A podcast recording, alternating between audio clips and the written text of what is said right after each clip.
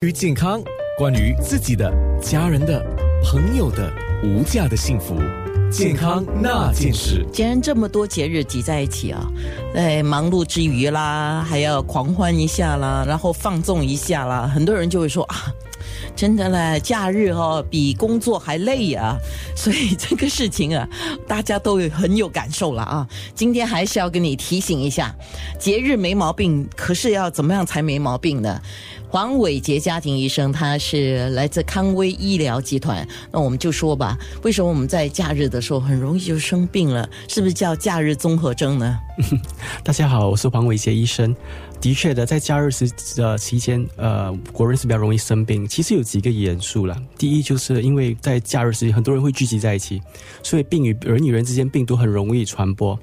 另外一个因素就是，呃，假日时会忙忙碌，特别是农历新年了，因为农历新年大概是十五天，又要呃布置呃房子啊，要将要煮饭啊，要请人过来，所以休息不够的话，睡眠不足，难免会比较容易生病。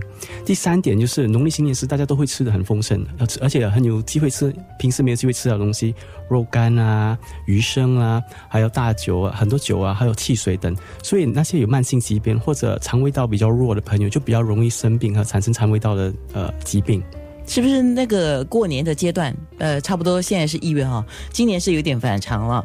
呃，本来这个时候天气应该没有这么热的，今年已经很热很热。这个热的感觉差不多是往年在过农历新年的时候的那个热的感觉，就是整个天气就是很炎热。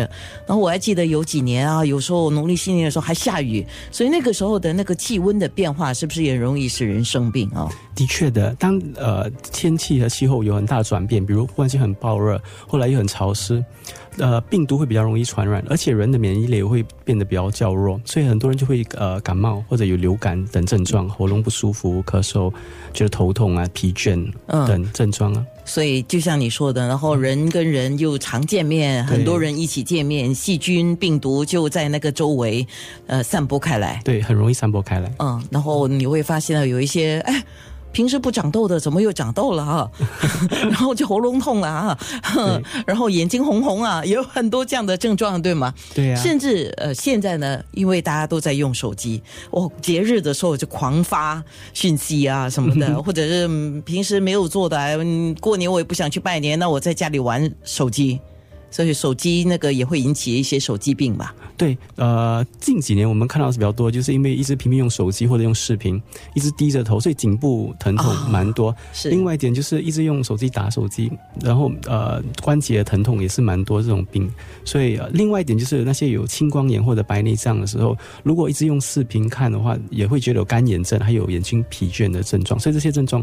在这个过年期间也是蛮看到蛮多的，是这些都是提醒，希望你不要有这些症状。健康那件事。